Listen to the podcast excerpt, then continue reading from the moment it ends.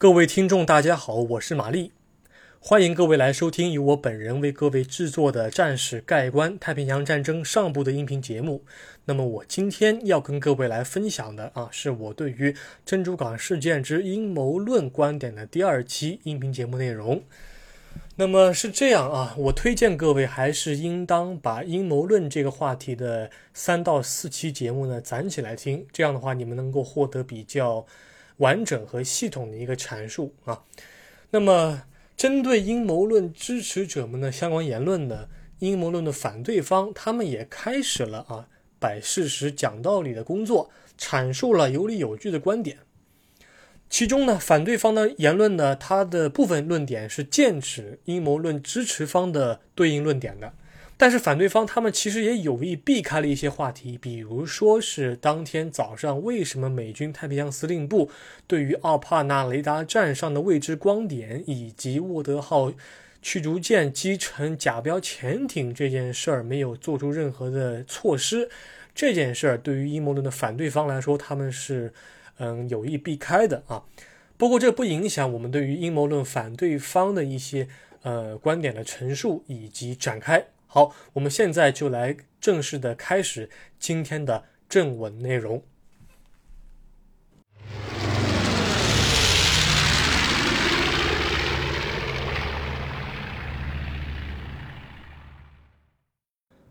反对阴谋论的声音，不具说服力的证据以及巨大的战略漏洞。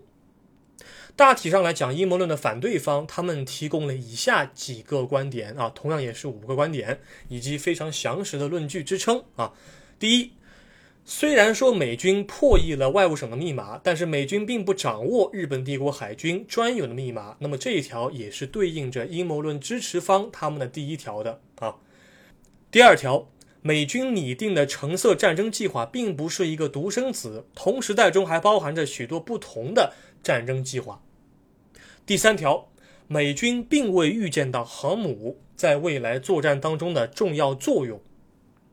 第四条，罗斯福政府没有必要蒙蔽美国群众来完成国家意志的统一。第五条，美国对国内人权的重视，使得政府不太可能会故意牺牲部分人的性命来改变孤立主义的势力。好，下面我一条一条的来给各位抽丝剥茧。首先从第一条开始，一美军虽然破译了外务省的密码，但是美军并不掌握日本帝国海军专有的密码。这个论点是成立的。事实上，紫色密码它是日本外务省联系各大使馆的密码。那么我在之前的音频节目当中也已经说过了，紫色密码它是一个外务省专用的密码。该密码呢，其实在一九四零年年初就已经被英美国家所部分破译了。但是日本帝国海军它的专有密码 JN 二五并未被美军破译啊。这个 JN 二五呢，其实是英美国家给它取的名字啊。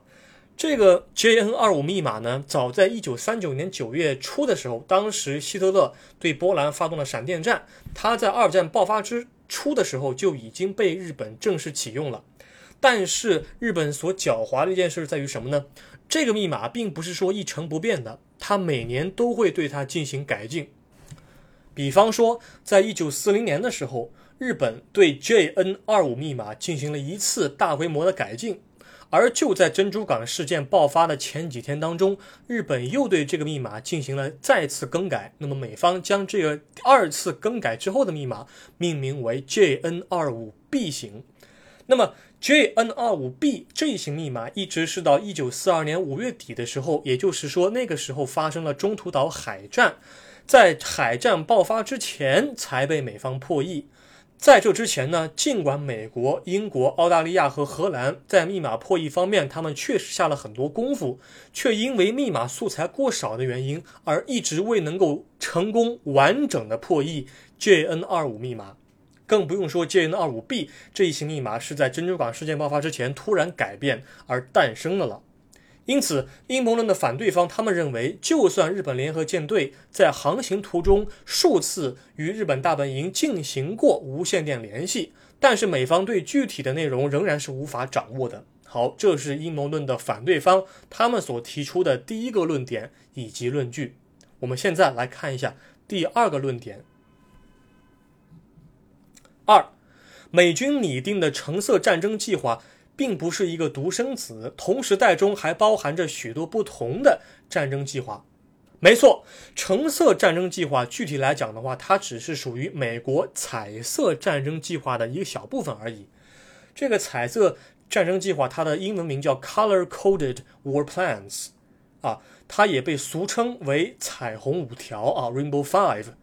这五条彩虹呢，分别是美军对未来的作战当中可能要达成的。五个不同目的的一个比较完整的称呼。那么详细来看的话，除了针对日本的橙色战争计划之外呢，还有针对德国的黑色战争计划，还有针对法国及其殖民地的金色战争计划，还有针对古巴的棕褐色战争计划，针对拉丁美洲的紫罗兰战争计划等等等等，它有一系列的战争计划作为一个列表。换句话来讲，当时的美国为了国土安全以及利益扩张的需要，国防部已经拟定了一系列针对世界上各大国家的战争计划，而针对日本的计划只不过是其中的一环而已。好，这是第二条论点以及论据。第三条啊，第三条我可能讲的会多一些。第三条、第四条和第五条我可能会着重讲一讲啊。第三条。美军并未预见到航母在未来作战当中的重要作用。关于这一点是否属实，大家可以看一下美国在太平洋战争爆发之后的一系列战事，就能够辨别了。特别是注意它的早期战事，它的航母到底是怎么用的啊？事实上，在珊瑚海海战和中途岛海战之前，美国海军呢一直是把航空母舰当成一个两栖攻击舰来用的，而且是什么呢？而且是阉割了两栖登陆作战功能的两栖攻击舰啊。什么意思呢？因为当时的美国的很多岛屿被日本人入侵了嘛，那么美国当时的军队数量还不足以支撑他对这些岛屿进行重新夺回的行动，所以说呢，为了干扰或者骚扰日本人的这种入侵以及他们的防御呢，美国展开了一系列的这种战略性意味大于战术性意味的行动啊。所以说，并没有真正的士兵上岸，而是搭载在航空母舰上面的舰载机进行过了一系列的轰炸和对地的攻击啊。航母的作用呢，顶多是给那些对地攻击的轰炸机以及呃舰载机提供运输和补给的平台。它的作战对象比较单一，只是路上一个定点的目标而已。不过，咱们先抛开这个个人观点先不谈啊。咱们先谈一谈，对于阴谋论的反对方来说，他们认为美国在这个时候还没有意识到航空母舰的巨大作用。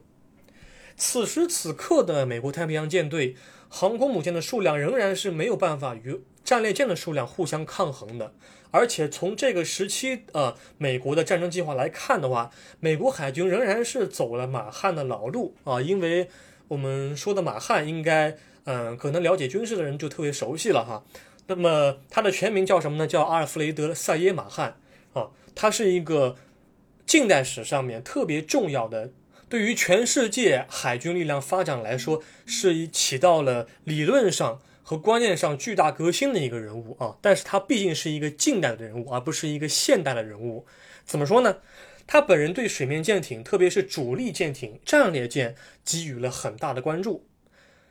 因此，世界各大海军强国均被马汉的理论思想所笼罩，而美国海军仍然寄希望与日本海军发生海上、水面主力舰艇之间的决战。啊，决战这个名称，它的英文名叫 Decisive Battle。这个英文名称呢，是马汉在他的著作当中所引用和创造的一个概念啊。美国海军的航空母舰此时也只是提供一个辅佐决战的作用而已。这个思想其实和当时欧洲各国啊，在欧洲战场的各国对坦克功能的理解是有异曲同工之妙的啊。如果不是德国的古德里安拓展了装甲作战的理念以及用法的话，欧洲各国可能还会在很长的一段时间之内。坚信坦克永远，而且只能作为步兵的支援性武器，而不能够作为一个战场的一个非常基础的单位实施装甲集群的作战，成为闪电战的一环，进行快速的突破和这个包围。从另外一个方面来讲的话，如果美军真的将航空母舰调开的话，并且他们已经认识到了航空母舰的作用的话，那么这些航空母舰肯定会在运输战机的途中，与护航舰艇组成强大的航空母舰战斗群，或者说特遣舰队啊。其中航母战斗群它的名称叫 Carrier Group，而特遣舰队它的英文名称叫 Task Force 啊。当然，对于这个 Carrier Group、Carrier Force、Task Force、Task Group。嗯，这些英文翻译呢，我个人觉得它是有一定层次的，而且它是基于任务的不同的种类和需求进行灵活的这种整编和拆散的。那么我们暂且在这儿使用这两个概念哈。我们大致可以认为，航空母舰一定会有一波呃护航舰艇，包含着这个潜艇啊、驱逐舰啊，然后组成一个强大的战斗群来保护航母的安全。但事实上，美军在一九四三年下半年。才开始真正在实际行动当中将这些理念付诸实施，而航母战斗群它自身发挥巨大优势的战斗，直到一九四四年马里亚纳海战啊莱特湾海战才开始浮上水面。那个时候，大量的护航航母，也就是 escort carrier，将会承担一九四一年这些主力航空母舰他们所干的一些琐事儿，也就是运送飞机的功能。因此。阴谋论的反对者就认为，美国海军在珍珠港事件爆发之前，仍然是死守着马汉的理论，顽固不化。其实我们也可以通过当时的一些照片能够看到，你像企业号航空母舰，或者说进取号航空母舰，它在运输战机的途中，包括它在海洋上进行这个机动的途中，它身边是没有很多的护航舰艇的，甚至还会有形单影只执行任务的情况出现。而如果我们之前的假设认为，航空母舰对于当时的美国来说，美国海军已经将它视为重要的战略性或者战役级的武器的话，那它身边就不可能没有任何的护航舰艇啊，对吧？那么这样的话，很容易会成为日本联合舰队的靶子。但事实上，美国当时确实就是这么干的，他们并没有因为说已经意识到了航空母舰是未来海战当中的重要单位，就将它严加看管或者悉心呵护。其实并没有。好，我们下面来讲讲第四条。罗斯福政府没有必要蒙蔽美国群众来完成国家意志的统一。这一条呢，可以说是阴谋论的支持者们他们的主要漏洞。因为是这样，即使美国在夏威夷当地时间一九四一年十二月七日早晨到来之前就已经知晓了日方的进攻计划的话，日方并不会因此而停下步入战争的脚步，对吧？比如说，我在之前的音频当中我也提到过啊，日军的航空兵早已经做好了美军严阵以待的准备。比如说，在一九四一年十二月七日的早晨，原田美金雄作为打击编队的指挥官，他准备了两套方案，是吧？他会打信号弹来让其他的这个战机来明了自己会采用哪一套方案。第一套方案是美军发现了日本进攻的。这个企图，第二套方案是美军没有发现日本进攻的企图，那么他最后是使用了第二套方案。那么美军有没有发现日本进攻珍珠港的企图，或者说美军有没有真正的发现，在瓦胡岛上空有日本飞机的存在？它两者之间最大的一个差异，只是说在战术层面，日本的飞机它的编队组成会发生一些变化，但是对于偷袭珍珠港这件事儿。对于日本的舰载航空兵要空袭珍珠港、摧毁美国太平洋舰队以及摧毁地面上的飞机以及其他的一些设施之外，它丝毫没有影响。换句话来说，两者的差距只是说双方的损伤比例的问题，而偷袭珍珠港这一事件的性质和意义并不会因此而发生改变。如果我们假设一下，那一枚将亚利桑那号战列舰炸成碎片的一个航弹，并没有落入亚利桑那号的那个弹药库之内，而是落入了旁边的水中，没能够成功夺取上千名水兵的生命的话，难道说美方的损失的生命少了一千人之后，美方的高层就会因此而开心一些，心里头安稳一些，而美军向日本宣战的这个时间将会大面积的延迟吗？好，我们再来做一个比较简单或者大胆的假设：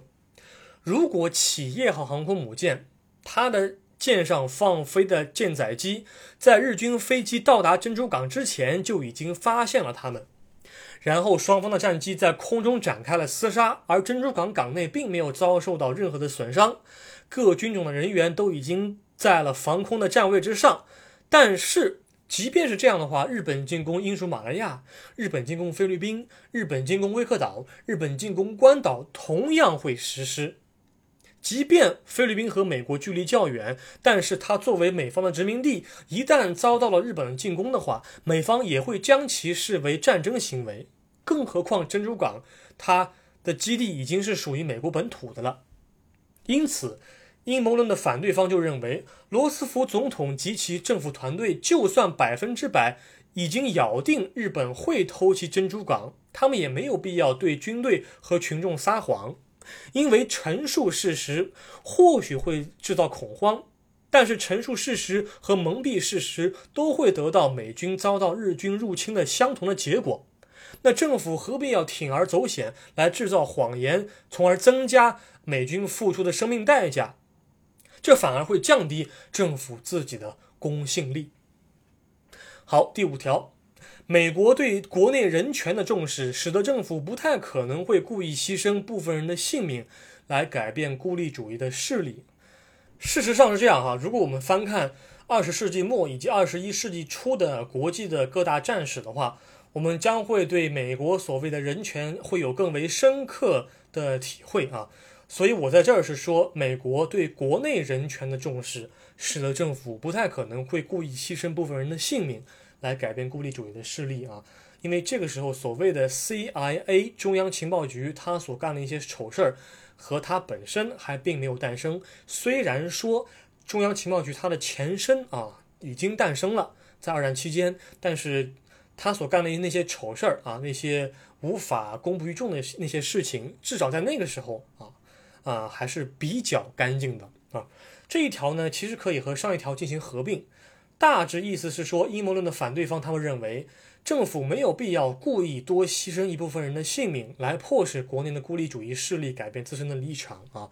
日本的战争计划不会因为美军是否做好了军事斗争的准备而会有丝毫的改变。可能说，在战役层面和战术层面，它具体的实施的细节会有一些改变，但是这些改变不会对它的性质和功能以及。战役的整体的实施啊，会有任何的撼动？美国从建国以来，应该说是把国内的人权、自由、平等等概念是深深的植根到了国内民众当中啊。当然了，美国的对外政策和对内政策完全是黑白颠倒的，这点我们就不用再说了啊。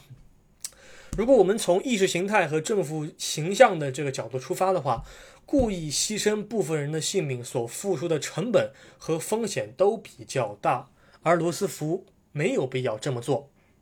好，那么以上五条大致我梳理了一下啊，阴谋论的反对方他们的论点以及论据啊。从战略构想来出发的话，反对者应该说是更有说服力，特别是第四条和第五条。但是从具体细节入手的话，那么支持者们的表述可能会更为全面一些。从以上的内容当中呢，我或多或少的表达了一些我自己个人的一些立场，但我还是尽可能的保持客观的来讲述阴谋论的反对方他们所持的一些主张和观点啊。我将自己的主要的观点和论据放到了下一个音频节目当中，我希望能够在下一个音频节目当中能够尽力的说完。如果说不完的话，我就在音频节目当中呢再开一期，也就是说。会花费第三期、第四期两期节目的时间来系统的阐述我个人的一些观点啊。我个人虽然说是倾向于呃阴谋论的反对方的，但是这并不代表美国政府就